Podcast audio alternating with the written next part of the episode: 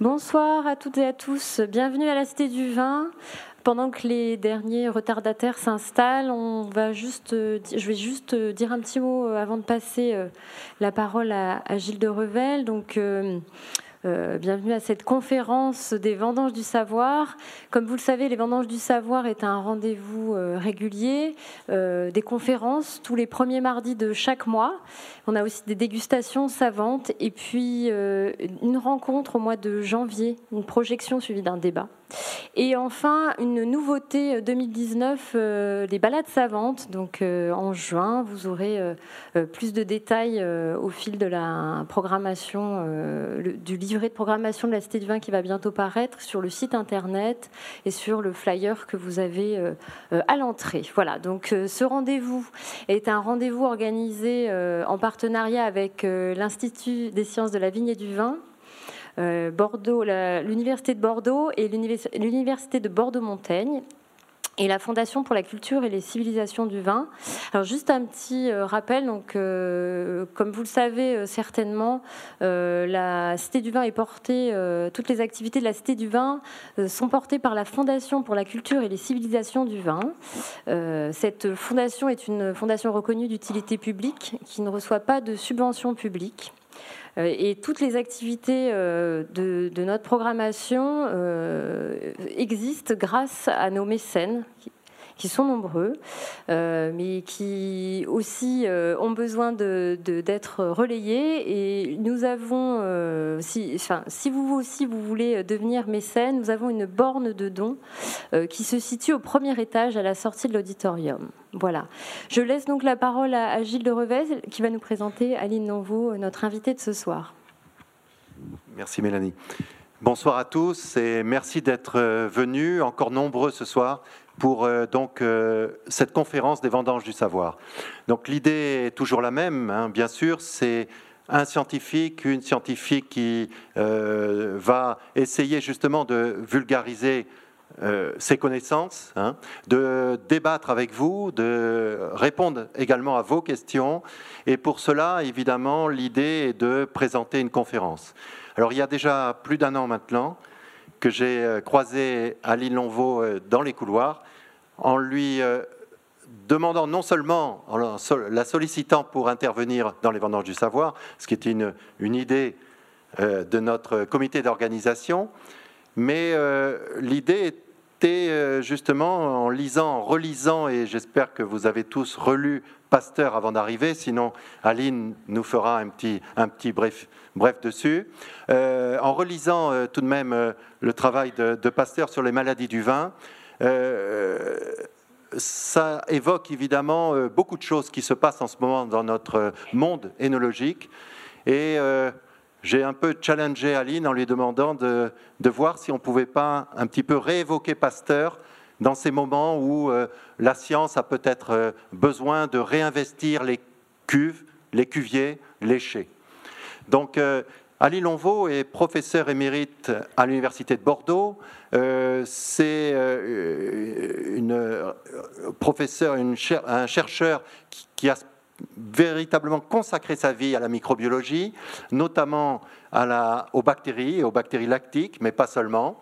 Euh, Ali Lonvaux a été pendant des années responsable du laboratoire d'énologie de la faculté d'énologie et euh, elle a évidemment euh, donné énormément de conférences dans le monde entier et euh, publié un nombre incroyable de papiers sur la fermentation malolactique, sur les bactéries, les bactéries lactiques, bien sûr l'action des bactéries lactiques dans, la, dans le vin, dans la richesse du vin, mais également une grande partie de ces activités de recherche ont été consacrées à ce qu'on appelle depuis Pasteur les maladies du vin, et peut-être même avant Pasteur.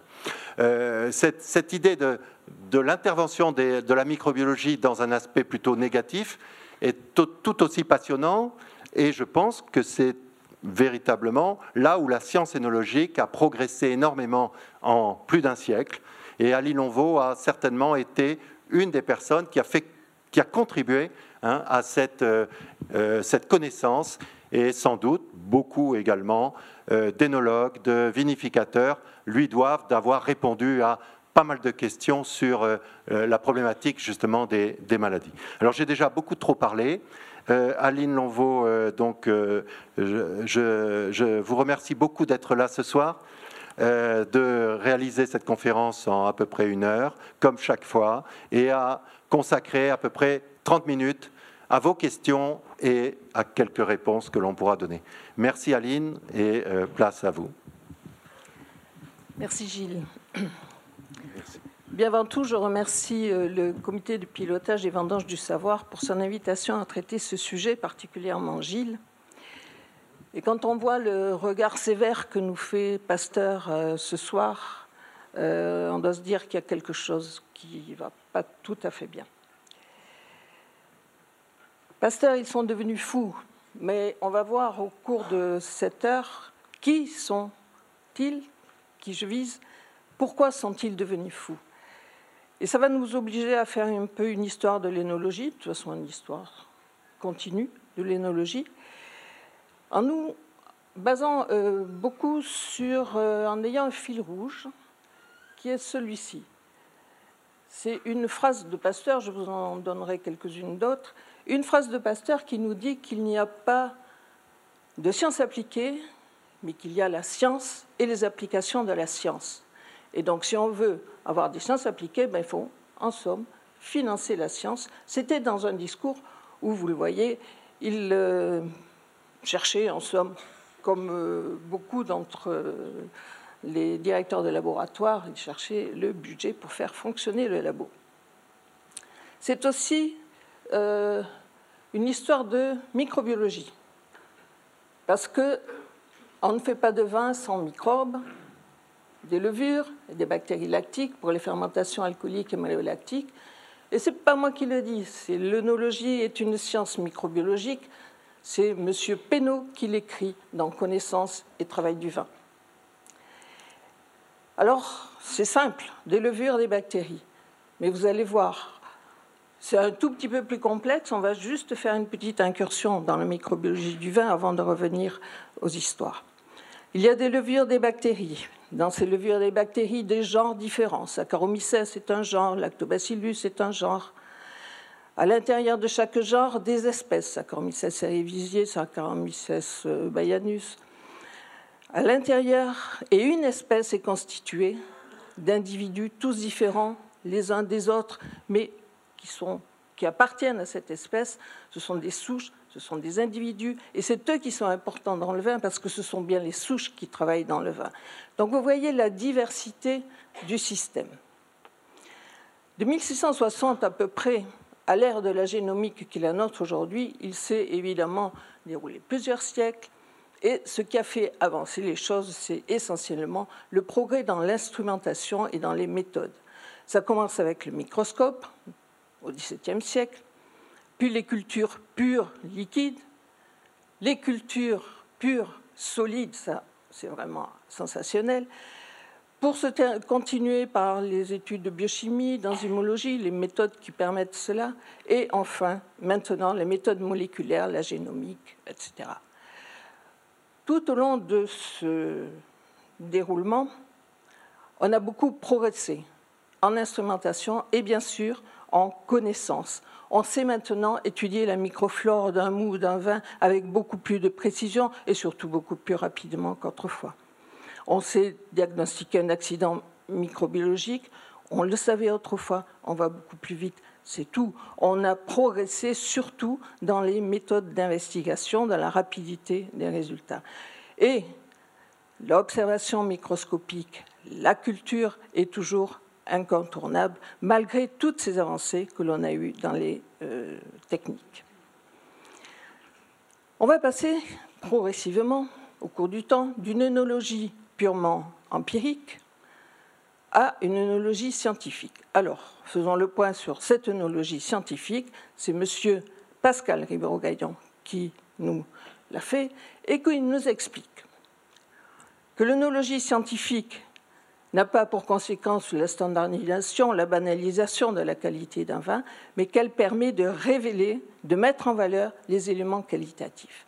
Donc l'œnologie scientifique, on ne s'en méfie pas. Voici ici, j'ai essayé de faire une fresque, ce n'est pas très, très réussi, mais qui va de l'empirisme, qui va nous montrer ce qui s'est passé de l'empirisme pur à la science d'aujourd'hui. Toute une histoire depuis l'Antiquité, vous savez qu'il y a des traces de vinification en moins 6000. Les à peu près, pardon, oh là là je ne sais pas comment faire, voilà.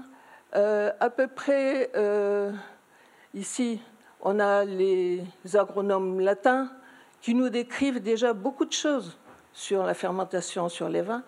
Tout est repris par Pline l'Ancien dans des écrits remarquables où l'on parle de fermentation et de levain et de levure. Voyez. 2600 à 2008, on passe euh, sur la ligne suivante avec, vous le voyez, quelques jalons que j'ai mis sur lesquels on va revenir, des dates importantes dans la découverte et dans l'avancée de la vinification ou de la microbiologie. Et euh, évidemment, une étape importante, les études de Pasteur sur le vin. Et comme on est bordelais et à l'université, l'introduction de la microbiologie des vins à Bordeaux par Ulysse Gaillon à la faculté des sciences d'ethnologie, à la faculté des sciences de Bordeaux. On va maintenant dans l'autre échelle, de 1930 à 2018. Là, on se rapproche sérieusement. Et euh, on a alors beaucoup de choses qui se font dans le monde entier. Mais bon, euh, on ne peut pas tout écrire sur un diaporama.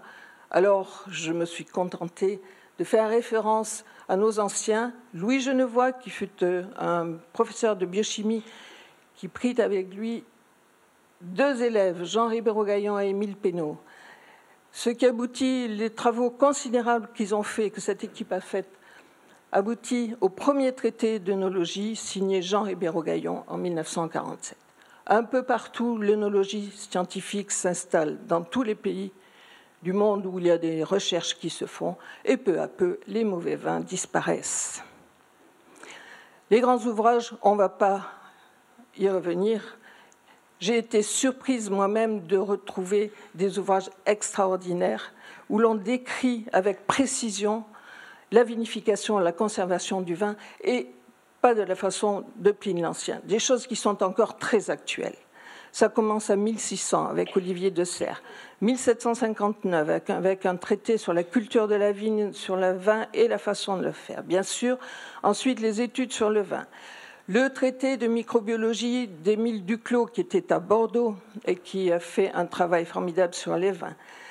Naturellement, le traité d'œnologie de M. Jean Ribéro-Gaillon en première euh, édition en 1947, on en est à la septième édition on poursuit le travail, mais ça n'a plus rien à voir comme type de, traité.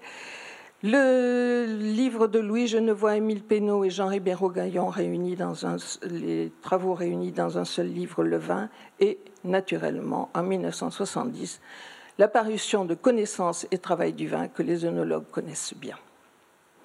Depuis, il n'y a plus tellement de grands traités, mais il y a une explosion spectaculaire des articles. Et si l'on se réfère juste aux bases de données bibliographiques, avec les mots-clés levure, raisin et vin, eh bien voilà ce que ça donne. Le premier article en référencé est en 1938 sur la production d'acidité volatile et depuis 2200 documents qui se sont accumulés. Levure, raisin et vin euh, seulement. Il n'y a pas les bactéries et il n'y a pas toute l'énologie, tout le reste de l'énologie. Donc des progrès euh, considérables ensuite euh, dans tous les laboratoires. On va juste essayer d'aller vite. Avant Pasteur, dans les traités que je vous ai cités, il y en a un qui est absolument sensationnel, c'est le traité d'agriculture d'Olivier de Serres. Je n'ai pas modifié les mots de son vocabulaire. On y parle de la conduite du vignoble, avec, vous le voyez, les potentiels du terroir. Je n'ai pas modifié les mots. Phospédologie, climatologie, diversification, tri des raisins à la récolte. La qualité l'hygiène du logement vinaire, affranchissement, méchage des, des tonneaux. La vinification, là non plus, je n'ai rien modifié. En rouge, la cuvaison. En blanc, le débourbage. Le houillage après la fermentation. Les copeaux pour la clarification, le tannisage, et j'en passe. Un autre ouvrage important, enfin, qui m'a étonné, c'est celui de Nicolas Bidet, dont je n'avais jamais jusque-là entendu parler. L'air corrompt le vin. Bon, d'accord. Il y a deux fermentations de nature différente. On est au XVIIIe siècle. Une qui se déclenche euh, au printemps ou au mois d'août. Une recommandation en décembre, on soutire le vin dans un tonneau et on fait brûler une mèche de soufre pour éviter les vents, les vents qui est l'oxydation. Dans l'encyclopédie de Diderot, besoin d'oxygène pour les fermentations, n'oublions pas d'aérer les fermentations. Trop d'alcool arrête le ferment et la chaleur le tue. Déjà des précisions absolument extraordinaires et la microbiologie du vin n'était pas née. Tous ces auteurs ont utilisé comme principal instrument le microscope, dont on attribue l'invention à Van Leeuwenhoek, mais qui n'est pas tout à fait à lui. Lui, il a fait le perfectionnement. Un scientifique, euh, Spallanzani, utilise uniquement son microscope et observe que des bactéries, que des microbes, je pense que oui, des, des microbes se multiplient sous ses yeux au microscope par scissi-parité. Il observe donc la multiplication de microbes au microscope. Ces microbes sont dans l'air et ils sont tués par l'ébullition. Il réfute complètement la théorie des générations spontanées qui était à la mode à l'époque. C'est en 1765. Cette théorie va être complètement attaquée par tout un tas de savants les uns après les autres et on sait, on verra tout à l'heure, que c'est un siècle plus tard que Pasteur va finalement réfuter définitivement cette théorie de la génération spontanée. L'abbé Rosier, qui explique qu'il faut ajouter un levain pour que ça démarre bien. Lavoisier et Gay-Lussac, qui nous donne les équations de la fermentation alcoolique. Lavoisier, il suit les fermentations en mettant son flacon qui fermente sur une balance. C'est toujours comme ça qu'on fait. Et enfin, euh, Cagnard, de la Tour et Schwann, en France, Cagnard de la Tour, Schwann en Allemagne, qui font des révélations sensationnelles en 1837. La levure se reproduit par bourgeonnement. La fermentation ne démarre que si la levure est présente et elle s'arrête si elle ne se multiplie plus. Elle produit de l'alcool à partir du sucre. L'œuvre de Pasteur arrive donc sur des bases qui sont bien établies. Évidemment, il n'a pas tout inventé, mais il va bien profiter de tout ce qui a été établi. Mais Pasteur est un chimiste avant. Il travaille sur la dissymétrie moléculaire. L'acide tartrique, droit, gauche, ça dit quelque chose aux onologues. Et c'est en fait la dissymétrie de l'alcool allylique, euh, oui, qui l'amène progressivement à s'intéresser bizarrement aux fermentations. Il n'était pas microbiologiste avant. Les études comme microbiologiste, eh bien, ce sont les fermentations, toutes les fermentations. Il réfute les théories des générations spontanées au passage, étude sur la bière, sur le vinaigre, sur le vin, sur les verres à soie, et devient enfin le microbiologiste que l'on connaît, qui a étudié les maladies infectieuses la sérothérapie, la vaccination. Revenons à notre propos. Les fermentations lactiques, alcooliques, butyriques, il les étudie toutes. La fermentation alcoolique est due à l'activité d'une levure. Mémoire sur la fermentation lactique. Il découvre qu'il y a une levure lactique qui forme d'acide lactique à partir du sucre. Et ces levures lactiques sont plus sensibles à l'acidité que les levures alcooliques. Ceux qui connaissent le problème euh, des bactéries lactiques auront compris. Tout est déjà là, sauf qu'ils n'appelaient les bactéries lactiques levures. C'est pas grave. Étude sur le vinaigre, mémoire sur la fermentation acétique et finalement Tout cela se concrétise dans la théorie générale des fermentations en 1880. Toute fermentation de sucre ou de matière organique est l'activité d'un micro-organisme spécifique qui s'accompagne de produits caractéristiques. Eh bien là, on a encore fait un grand pas, parce que chaque micro-organisme va pouvoir ensuite, entre autres, ça va servir, chaque micro-organisme pourra être classé en fonction de ce qu'il est capable de faire. Maintenant, on les classe plus comme ça, mais il y a quelques années, on les classait non pas parce que qu'ils étaient, mais parce qu'ils savaient faire, les micro-organismes. Sur la fermentation alcoolique, voilà son mémoire. Je ne vais montrer que le titre. La première partie, ce que devient le sucre dans la fermentation alcoolique, du glycérol, d'acide succinique et d'autres produits, dit-il. Il indique qu'il peut y avoir production accidentelle d'acide lactique dans les fermentations, mais ce n'est que lorsque la levure est mêlée avec de la levure lactique. Euh, piqueur lactique, ça peut,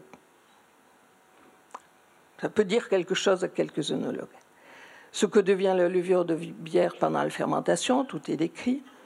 Et il nous explique qu'on peut produire de la levure dans un milieu qui ne contient que du sucre, un ciel d'ammoniac et du phosphate. C'est la multiplication dans des milieux synthétiques.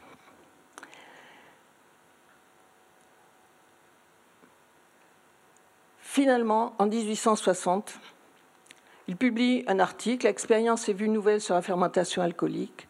Et là, on a tout. La levure peut se développer sans gaz oxygène libre et elle est ferment. En assimilant du gaz oxygène libre, elle perd son caractère ferment. On a bien tout. Toutes ces expérimentations, car c'était un fin observateur et un expérimentateur hors pair, toutes ces expérimentations sur les fermentations l'ont amené finalement à trouver les arguments pour discuter et contrer et contredire tous les autres savants et réfuter définitivement la théorie de la génération spontanée, où il a fait beaucoup d'expériences, dont une est celle-ci. Il recouvre les cèpes de vigne de façon à ce que les raisins mûrissent sans contact avec l'air, et s'aperçoit que ça ne fermente pas, et conclut que les grappes des raisins mûrs portent les micro-organismes qui vont ensuite faire fermenter le mou dans la cuve ce sont les grains de raisin mûrs, parce que lorsqu'il fait l'observation avec des, vins, des raisins euh, verjus, hein, qui, ne sont pas, qui ne sont pas mûrs, il n'y a pas les micro-organismes. C'est le microbiologiste du vin, maintenant, le premier vrai microbiologiste du vin. Il est devenu, les études sur les fermentations, c'était à part, mais il est devenu un microbiologiste du vin lorsqu'il a dû répondre à euh, bah, son empereur de l'époque, hein, l'empereur Napoléon, qui voulait avoir un remède pour euh, qu'on soigne les vins, qu'on détecte les vins, euh, altérés, etc. Il fallait absolument faire quelque chose pour les vins français. Il étudie les vins, ses maladies et les causes qui les provoquent, et des procédés nouveaux pour essayer de les stabiliser. On a dans ce livre la description des maladies du vin, la tourne, la graisse, l'amertume, la sécence, décrites d'une façon absolument spectaculaire. Et quand on se met à étudier dans nos laboratoires les maladies du vin, ben, on voit qu'il avait déjà fait de belles observations. Il découvre aussi un procédé industriel pour la conservation des vins par la chaleur. Nous avons vu la science de Pasteur. Voyons maintenant les applications de la science eh bien, c'est la sélection des levures et le levurage. Un brevet sur la purification des levures qu'il trouve dans le vin ou dans la bière, il le dépose alors qu'il purifiait ces levures par des cultures successives dans des milieux liquides, par des dilutions. On ne connaissait pas la culture sur boîte. Et il observe que si l'on prend plusieurs souches de levures différentes et qu'on utilise un même mou, on obtiendra des vins différents. Et conclut d'ailleurs, vous voyez, au point de vue des applications, les études nouvelles devraient être entreprises, ça n'est pas privé par la suite. Jacquemin, qui travaillait avec lui, est le premier à faire des ensemencements, des vinifications avec des levures sélectionnées, et fonde l'Institut Laclaire pour la commercialisation de ces levains. Ces levains étaient sous une forme liquide. Et ce même Jacquemin dépose un brevet pour euh, le conditionnement de ces levains liquides et l'expédition, pensez donc, jusqu'au bout de la France et même éventuellement un peu plus loin. Il arrive une histoire sensationnelle. Au bon moment, on découvre la culture sur boîte. La culture sur boîte, c'est simplement, vous le voyez, on étale sur un milieu nutritif solide un milieu qui contient, des micro-organismes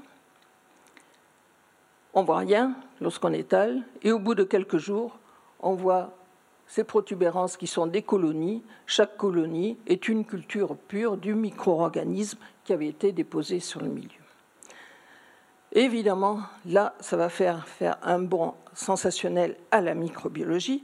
On attribue cette euh, découverte à Koch, qui, euh, qui travaillait sur la tuberculose en Allemagne euh, en fait, c'est grâce à une observation très futée d'un élève d'un botaniste qu'on est arrivé là. Bon, finalement, Corps euh, ajoute de la gélatine à ces milieux de culture pour ces, pour microbes et arrive à les cultiver. seul problème, la gélatine, c'est pas le bon milieu.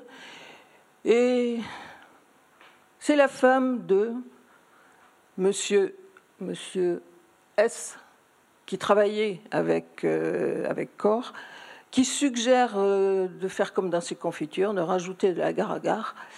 Et du coup, le milieu gélosé qui convient, nutritif, qui convient avec la bonne, euh, la bonne consistance et facile à manipuler, est né. Bon, ensuite, c'est M. Petri, qui est un, élève de corps, qui invente la, boîte en verre adapté. Bon, là, à mon avis, c'est vraiment une étape très importante. D'après le microscope, je crois que c'est la culture sur milieu solide qui est vraiment euh, importante. La sélection, la purification des levures pour faire des levains œnologiques purs euh, peut se développer. L'autre application à l'œnologie des découvertes de, de Pasteur, c'est le chauffage des vins pour la conservation. Alors, ce chauffage lui a été inspiré par les travaux de Nicolas Appert, qui avait émis l'hypothèse qu'on pouvait chauffer du vin pour le stabiliser, mais qui ne l'avait pas fait.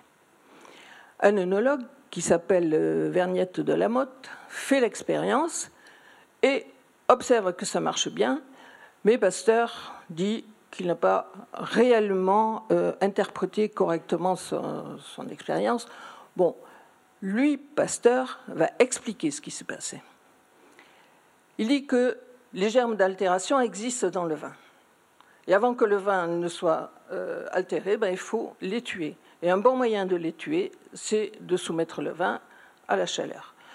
Bon, le chauffage est un peu excessif, hein, température comprise entre 60 et 100 degrés. On sait maintenant que 42, 45 degrés pendant moins de deux minutes sont largement suffisants pour stabiliser les vins les plus difficiles à stabiliser. Bon, problème.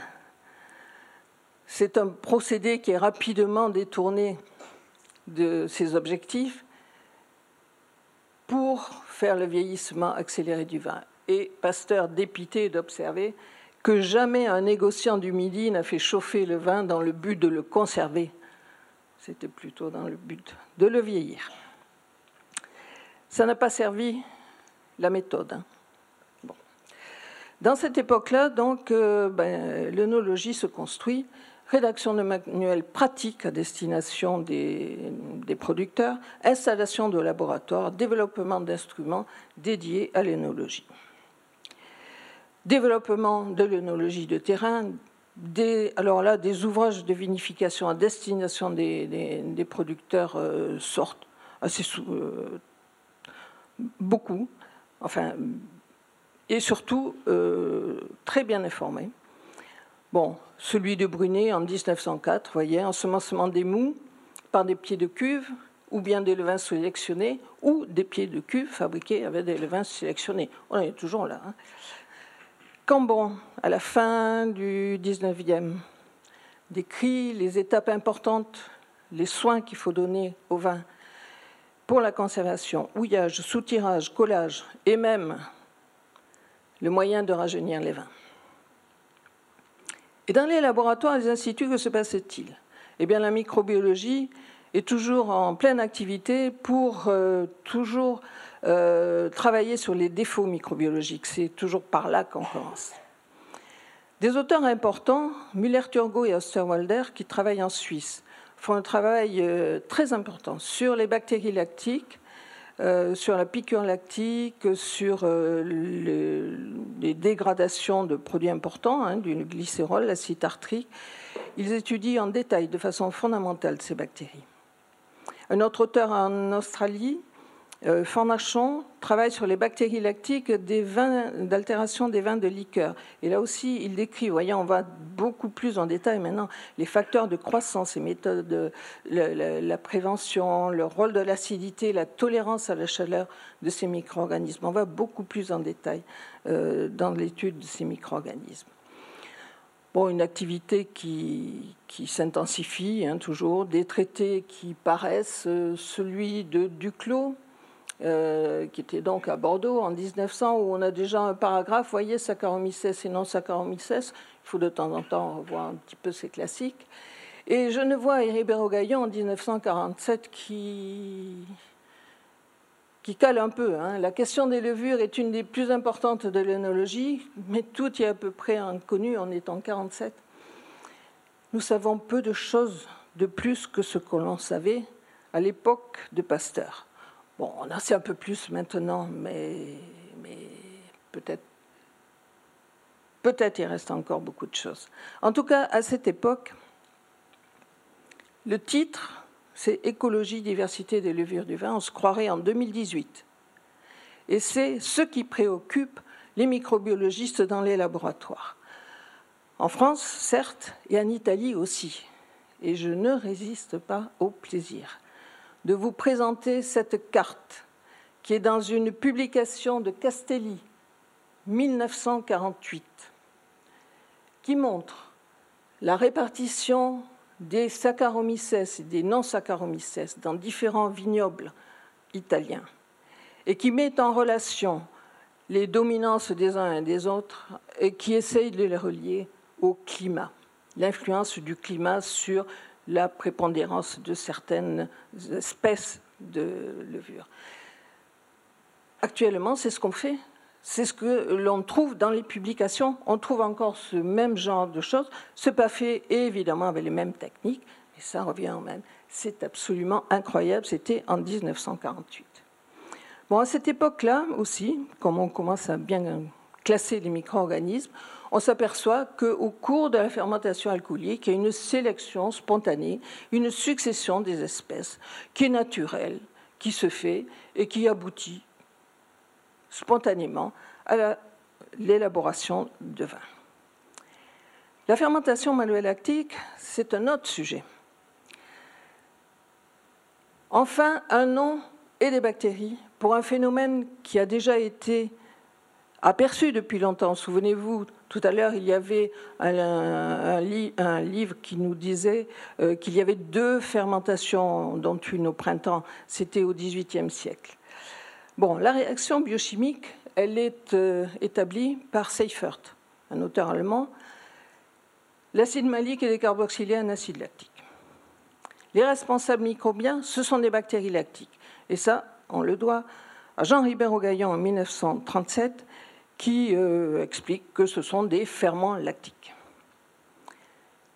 Peu à peu, dans, toutes les études qui se font dans un peu toutes les régions, on s'aperçoit que la fermentation malolactique est finalement une étape indispensable à la vinification des vins, notamment des vins rouges. Le mécanisme biochimique, on ne le connaît pas. En 1967, Pénaud fait une hypothèse que je ne peux pas vous décrire aujourd'hui parce que ce serait beaucoup trop long, qui est absolument sensée, qui est réfléchie, qui est sensationnelle. Ça ne pouvait être que ça. Il ne pouvait y avoir qu'une enzyme dans la bactérie lactique capable de passer de l'acide malique à l'acide lactique, alors qu'on connaissait euh, bien d'autres enzymes qui pouvaient dégrader l'acide malique. La démonstration est faite, finalement, par la découverte et la purification de l'enzyme malolactique, la première enzyme malolactique purifiée en 1973 à Bordeaux.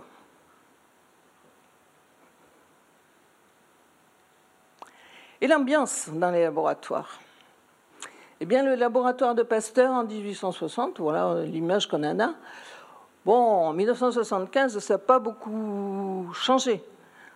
Le personnel est féminisé, ça c'est sûr. Mais bon, on reconnaît avec plaisir, avec joie,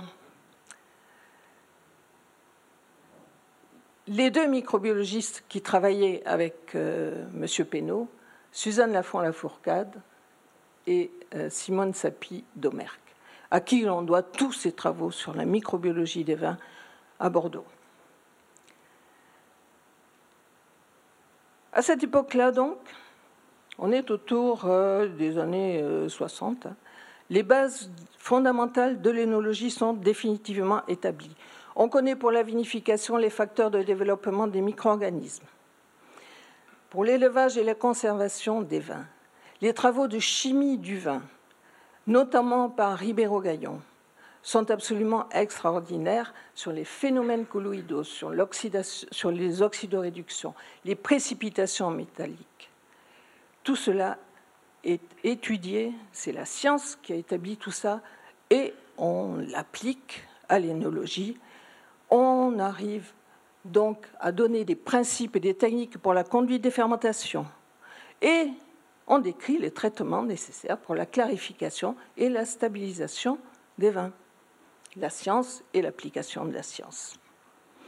Par la suite, les outils microbiologiques se développent, et en particulier les levures pour la fermentation alcoolique, avec un obstacle qui est franchi dans les années 70, qui est le séchage des levures et qui permet une commercialisation beaucoup plus aisée que par le passé. L'ensemencement des vins se généralisent par les levures. Les souches commercialisées sont de plus en plus diverses. Autrefois, on demandait aux levures de faire la fermentation alcoolique. On commence à leur demander aussi maintenant d'avoir d'autres propriétés, à la fois sur euh, l'impact sensoriel et sur des propriétés technologiques. Et voilà, en 2018, où ça nous conduit, ça nous conduit à des dizaines et des dizaines de souches commercialisées, de souches de levure commercialisées. Alors on va passer hein, les levures pour les vins rosés, pour les vins rouges, les non spécifiques polyvalentes vins blancs, vins rouges, les reprises de fermentation, les polyvalentes vins rouges, bref. Euh, évidemment, il faut un fichier, un fichier Excel informatisé, etc., pour arriver à s'y reconnaître. Et c'est un, un, travail énorme qui a été fait par euh, l'IFV et une recommandation, enfin un petit préambule aux utilisateurs. Les vins issus d'une même vendange fermentés par deux levures distinctes peuvent être différents. Il faut donc choisir de façon raisonnée, etc., etc. On a un outil en ligne qui vous propose des clés des critères de choix. Bref, ça se complique. Et du côté des levains malolactiques, qu'est-ce qui s'est passé? Eh bien, Pénaud et Domerck, Madame Domerck qu'on a vu tout à l'heure sur la photo, écrivent en 59 sur la possibilité, c'est le titre de la publication, sur la possibilité de, euh, provoquer la fermentation malolactique avec euh, des bactéries cultivées. La question, c'était de savoir si on pouvait faire avec les bactéries lactiques la même chose que ce que l'on faisait avec les levures par fermentation alcoolique. Alors, ils font des essais, des essais encourageants, des choses qui marchent très bien, et naturellement, tous les centres de recherche en énologie étudient la question avec des résultats aléatoires, des échecs nombreux, surtout dans les caves. Les levains sont abandonnés, en tout cas pour une, grande durée, à environ 30 ans. jusqu'à ce que, bon, pour, des raisons euh, un peu compliquées, les travaux reprennent finalement une lente amélioration et on doit à Madame Lafont-Lafourcade la réactivation des bactéries lactiques lyophilisées. C'était un peu empirique ce qu'elle nous proposait. Ça a été expliqué et interprété scientifiquement après, mais c'était solide. Et finalement, le premier levain de Nococcus pour euh, l'inoculation directe du vin en 1993. Bon, ça continue le travail, sur les levains lactiques. Il faut croire que c'est beaucoup plus compliqué que pour les levures, parce qu'aujourd'hui, on n'a pas des centaines de, bactéries lactiques dans les catalogues, on en est peut-être une dizaine. Qu'est-ce qui s'est passé dans les laboratoires? Eh bien, en 1970, on avait à peu près les mêmes types de manipulations qu'un siècle auparavant. Le microscope, la culture liquide, on est arrivé ensuite au milieu solide, et puis peu à peu, il y a eu des progrès analytiques qui sont arrivés en chimie, en enzymologie, avec euh, les spectromètres, les spectrophotomètres, la chromatographie en phase gazeuse, on a su purifier des protéines. Bref, on a avancé sérieusement dans l'identification, la quantification des produits du métabolisme de tous ces micro-organismes qui se développent dans le vin. Et ça, c'est important, évidemment, puisque ce sont les produits que l'on retrouve ensuite, les produits du goût et de l'arôme des vins. Et puis est arrivée la révolution, l'ADN. Je vous ai mis quelques dates ici qui tracent les, étapes importantes des, des premières études sur l'ADN. Et alors que toutes ces techniques étaient réservées pour les laboratoires de biologie fondamentale. Euh, bon, on était bien à l'écart, on était bien loin, nous, microbiologistes du vin.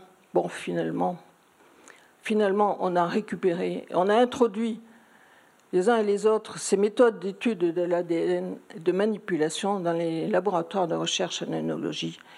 Et les premières choses qui sont arrivés, ça a été la révision des collections. Parce que finalement, on avait beaucoup de bazar dans nos collections de micro-organismes, ça ne collait plus. L'ADN nous a permis d'aller, euh, d'être beaucoup plus précis dans les identifications.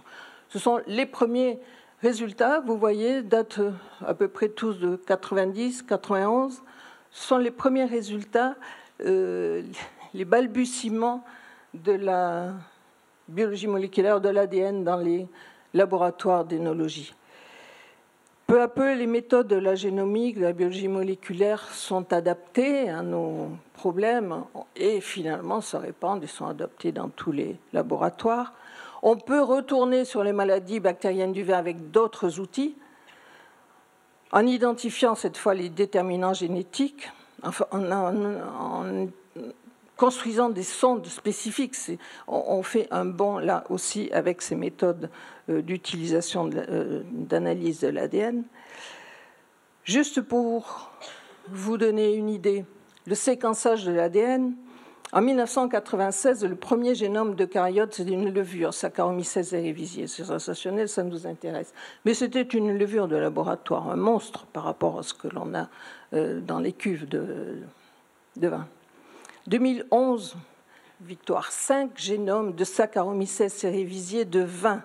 5 génomes entiers, c'est-à-dire tous les chromosomes, les 17 chromosomes de Saccharomyces cerevisiae séquencés dans 5 levures. Et en 2018, bon, on commence à être blasé. En 2018, on en est à 1011 génomes complets de Saccharomyces cerevisiae. Vous voyez la vitesse à laquelle ça, ça va. Les outils changent. Le microscope, il a bien changé. Voyez en fond d'écran une observation microscopique de levures, Brettanomyces de levures, des rouges et des vertes, des vivantes et des mortes. On avance quand même dans la technologie. Le séquenceur d'ADN avec ici une séquence d'ADN Ça, ça va nous donner de nouvelles perspectives de recherche, bien sûr. Mais la microbiologiste ou le microbiologiste est toujours là avec ses boîtes de pétri, ses cultures. Euh, merci, merci Cécile, merci à tous ceux qui font des boîtes de pétri. Parce qu'on a encore besoin, malgré toutes ces avancées dans, dans la technique, on a encore besoin de méthodes de base. Désormais, tout de même, si on veut aller plus loin, on va essayer, dans notre métier, de réunir deux sciences, les chimistes et les microbiologistes. Pas facile. Mais pourtant, l'incidence des souches sur le goût et l'arôme des vins, on savait. Mais quand même, on peut aller plus loin maintenant. La chimie fine est entrée dans les laboratoires. L'analyse sensorielle s'est bien euh, modernisée, enfin, de plus en plus euh, importante. Alors, quelle méthode, quelle molécule, quel métabolisme on va pouvoir s'y attaquer? On a tout ce qu'il faut en main. Quels sont les enseignements récents de tous ces progrès-là qu'on vient de faire, d'avoir? Bon, des interprétations sur des choses que l'on avait vues du, temps de Pasteur. Euh, des nouveautés. Des nouveautés parce que ces méthodes d'analyse de génome nous permettent de faire de la phylogénie, c'est-à-dire d'établir des descendances entre les micro-organismes. Et là, on va aller très loin.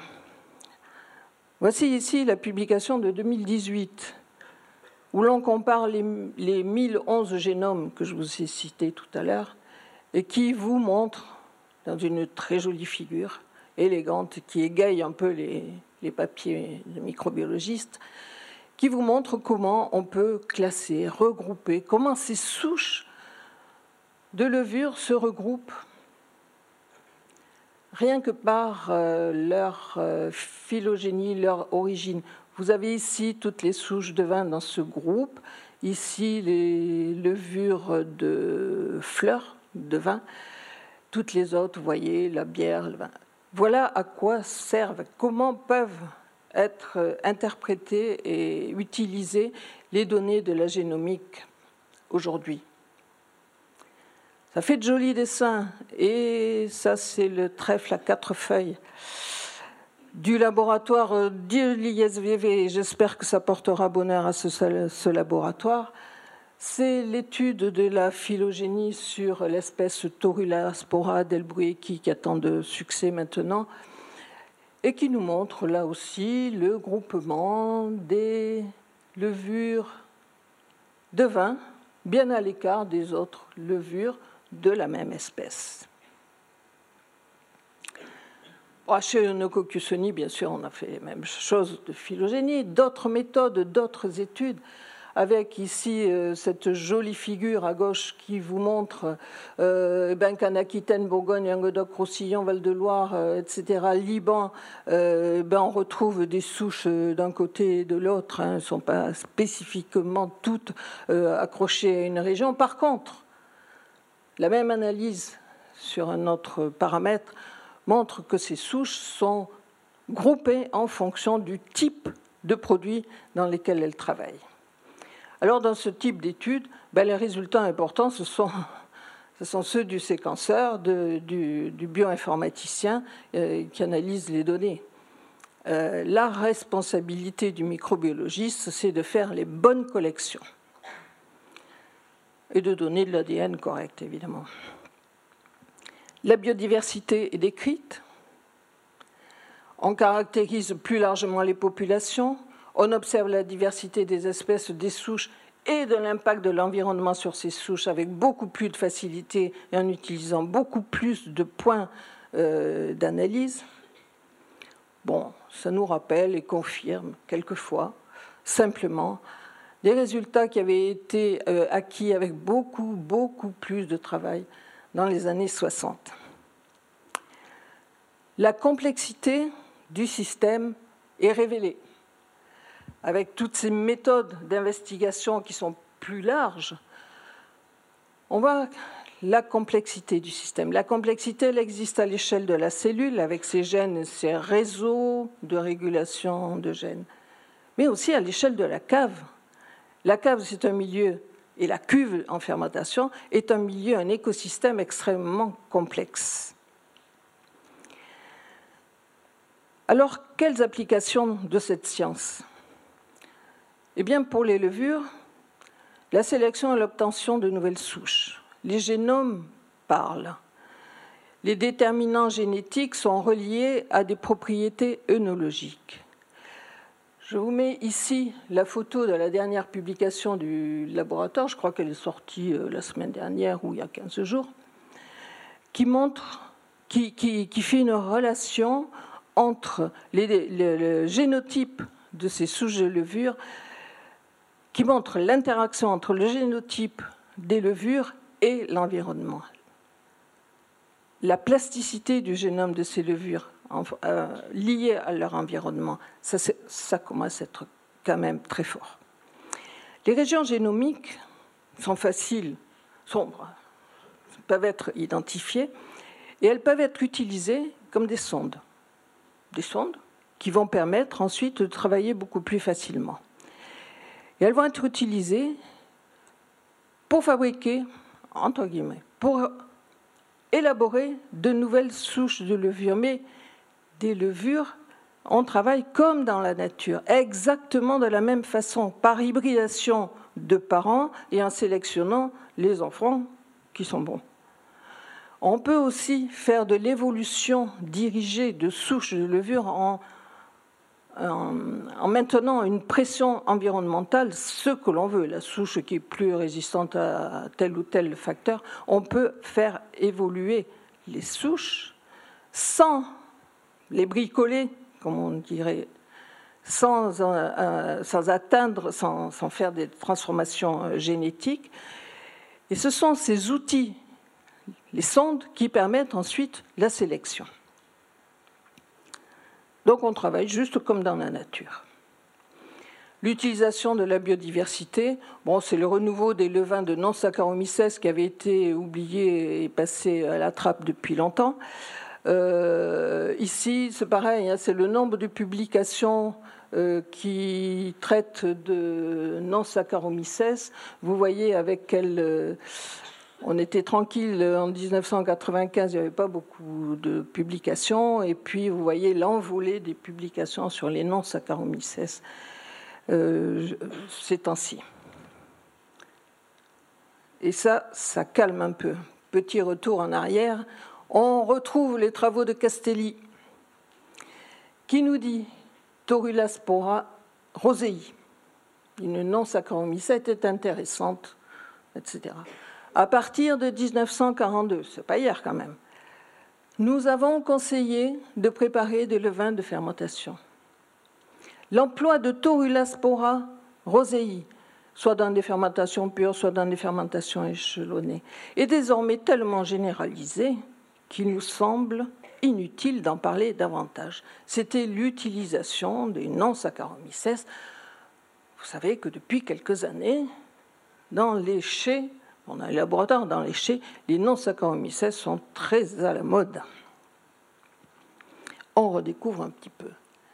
Alors actuellement, qu'est-ce qu'on a? Des pratiques microbiologiques qui sont généralisées. Les souches sélectionnées des bactéries et des levures. Et des auxiliaires dérivés de levures. Alors il faut qu'on se pose un petit peu. Les souches qu'on rajoute ne sont pas toujours ceux qui font le travail. Les contrôles d'implantation peuvent quelquefois en témoigner.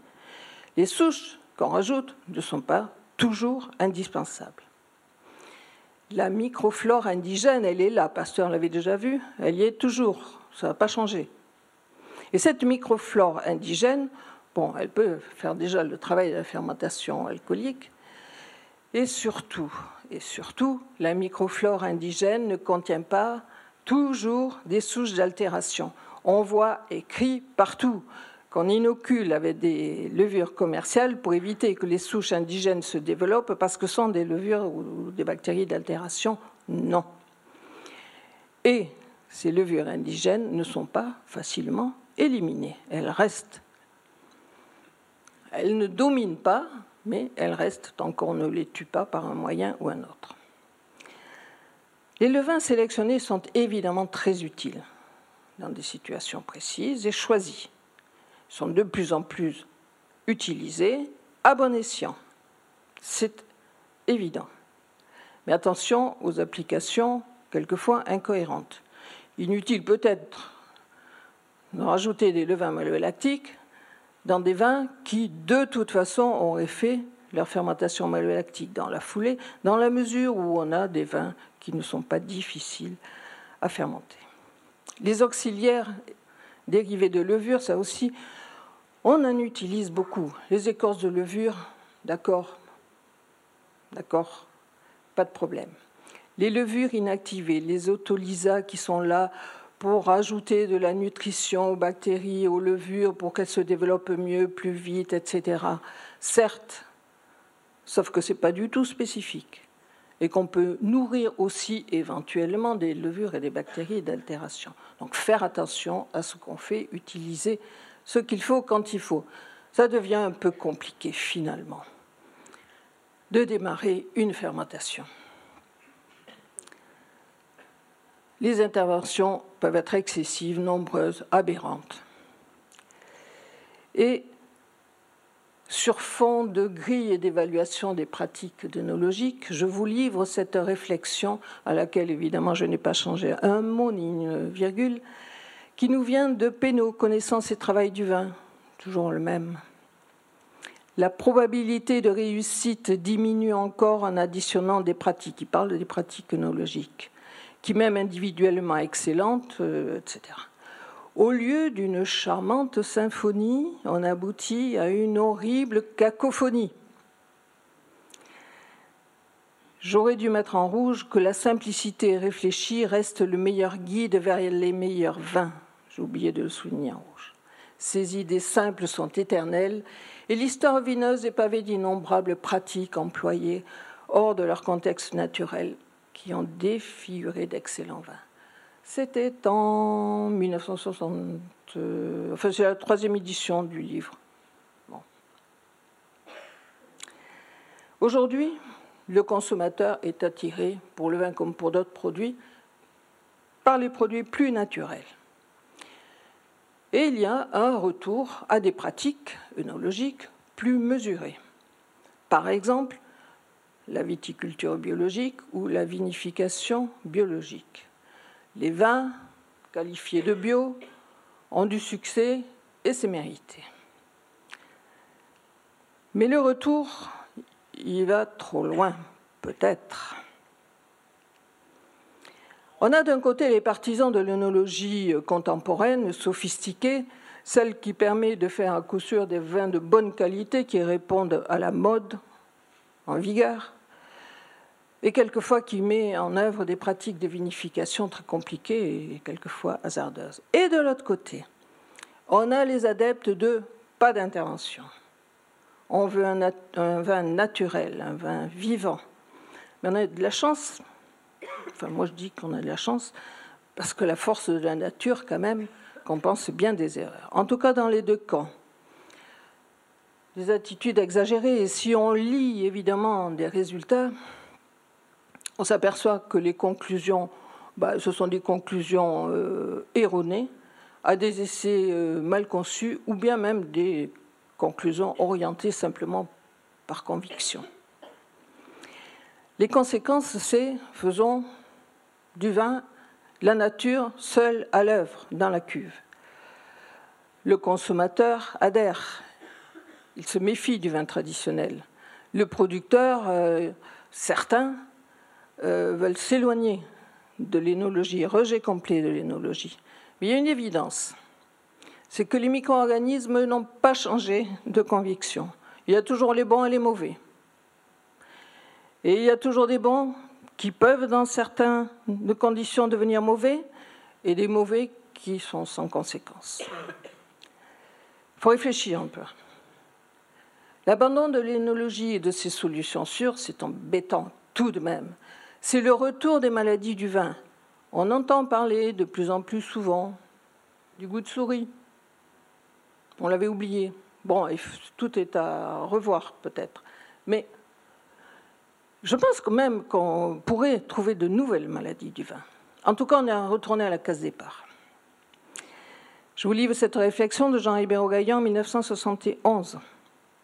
Si on comprend que le préjugé favorable en faveur du produit, si on comprend le, euh, préjugé favorable en faveur du produit naturel, il faut aussi comprendre que les altérations du vin ont elles aussi un caractère très naturel. Je vous laisse lire la suite. On obtiendrait plutôt du vinaigre, du vinaigre que du vin et même du mauvais vinaigre. Alors, si on analyse un peu la façon dont se passent les choses, on peut dire que euh, dans les années 40, 70, euh, c'était comme à l'époque des pasteurs, la démarche gagnante, c'était celle-là. Pour aller de la science à l'application de la science, eh bien, il y avait la science fondamentale, la science expérimentale absolument indispensable. Les questions venaient du producteur directement ou de l'onologue. L'onologue commençait euh, à prendre de la place. Euh, la question revenait rarement du consommateur qui était vraiment en filigrane. Les questions, elles étaient, elles relevaient, elles venaient de l'observation du terrain, confiées aux scientifiques et revenaient ensuite avec ces solutions aux producteurs. Ça, ça marche. Ça marche toujours aujourd'hui. C'est un tout petit peu plus compliqué parce qu'un peu plus d'acteurs. Alors les nouveaux acteurs, bah, les industriels, qui sont partie prenante maintenant dans le système, l'œnologue qui a toute sa place, le producteur évidemment, et le consommateur qui n'est plus en filigrane, parce que c'est un consommateur averti, connaisseur, éclairé, mais quelquefois influencé ou influençable. Les questions, elles viennent de l'observation du terrain, toujours la même chose mais aussi, quelquefois, quand, pourquoi, comment et où innover. Ça, c'est plus embêtant. C'est peut-être pas indispensable. Se rajoute à ça un autre étage, la communication et le marketing. Et là, le meilleur et le pire. Et je vous laisse découvrir. Ce que j'ai découvert moi-même dans une revue professionnelle sorti à l'occasion de Vinitex, c'était pas si longtemps, ou bien sur des sites où j'ai regardé un petit peu ce qu'on racontait sur euh, les vins. Il y en a quand même, il y a quand même des perles sensationnelles. Franchement, bon, le soufre est appelé sulfite, bon, on passe. Vous comprenez tout de même que le, le raisin, hop là, je sais pas comment ça marche. Le raisin, il produit naturellement du soufre, donc c'est bon, produit naturel. Dans les vins naturels, à la fabrication de ces vins, à la fabrication de ces vins, on rajoute des sulfites naturels. Celle qui me plaît le plus, évidemment, le plus évidemment, après avoir travaillé beaucoup sur les bactéries lactiques, c'est celle qui est en jaune. La fermentation malolactique, ça c'est la semaine dernière, hein. la fermentation malolactique bactérienne est désastreuse. On parle de fermentation malolactique inverse. Ne me demandez pas ce que c'est. Enfin, si je sais, mais euh, trop long. Des expériences qui sont faites avec ce qu'on appelle, ce que les œnologues appellent maintenant la co-inoculation, mais il y en a un qui va un peu plus loin, la co-inoculation, plus qu'une co-inoculation, la co-fermentation. L'article se termine et nous avons eu 0,5 g par litre de plus d'acidité volatile. Bon, évidemment, on pouvait s'en douter. Euh, qu'est-ce qu'on a comme perles Les levures de synthèse, mais ça c'est un grand classique. Les levures de spécialité pour une vinification sophistiquée, ça c'est clair. Une autre aussi, qui est absolument fausse. Les bactéries acétiques sont l'un des plus grands fléaux de la vinification. Non, tout de même, on sait. On sait. Les bactéries acétiques, ça fait du mal au vin, mais il faut vraiment le faire exprès pour qu'elles se développent. Alors il me semble qu'on doit toujours aller dans le même sens, de la science à l'application de la science. On reste dans les laboratoires, avec les scientifiques. En fait, les observations, les hypothèses, elles viennent soit du laboratoire, mais elles viennent aussi de la cave. Pas de problème. Les scientifiques, on leur donne le travail. Les scientifiques, il faut qu'ils obtiennent des résultats. Ils nous aideront à comprendre les mécanismes. Mais attention, ils vont gratter dans le fondamental et on n'a pas forcément d'application immédiate de ces résultats. Ce n'est pas le problème. Ils passent le relais aux expérimentateurs de la cave. C'est une étape absolument indispensable. Et là, c'est indispensable, mais il faut que ce soit très bien fait. C'est le seul endroit où on peut avoir véritablement considéré la variabilité de la globalité du système œnologique. Et là, il faut évidemment que ce soit très bien fait, des protocoles complets, des témoins appropriés. S'il faut dix témoins pour un essai, il faut faire dix témoins pour un essai. Mais il faut pouvoir conclure sur des bases solides. Je rajouterai un troisième étage, qui est celui du transfert. Le transfert de toutes ces connaissances fondamentales et techniques. Ce transfert de connaissances doit être fait, doit être validé d'abord, et fait par des gens compétents qui doivent trier. Parce que les scientifiques, ils disent, il reste à démontrer, il se pourrait que, parce qu'ils ont travaillé dans du fondamental, à la micro-échelle. Les techniciens, eux, ils ont un peu tendance à dire l'étude a montré que. Donc il faut un transfert qui soit correctement fait. Et là, on peut introduire la pratique au chez avec tranquillité. L'autre œnologie, celle qui menace, c'est celle où la pratique précède l'explication scientifique. Et là, évidemment, euh, le résultat est aléatoire. Ça se passe à la cave. À la cave, on veut changer quelque chose, on expérimente. On fait des expérimentations, alors partielles, il manque toujours un petit quelque chose pour que ce soit bien interprété, partiales, c'est pire, des protocoles discutables et des témoins, encore une fois, euh, pas toujours euh, bien choisis.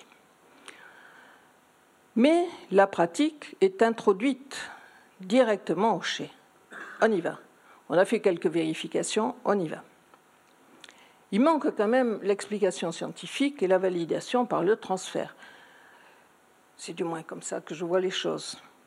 Dans le meilleur des cas, la cave propose et pose la question au scientifique, qui lui, bah, il est toujours au même point, il essaie de comprendre les mécanismes, c'est son job. Il justifie la pratique ou au contraire, il démontre l'illusion ou le risque que présente cette pratique. Bon, l'idéal, c'est que le transfert fasse son boulot aussi et que, si tout va bien, le transfert introduise la pratique au chez. Euh, sauf qu'elle a déjà été introduite directement. C'est le retour pur et simple à l'empirisme.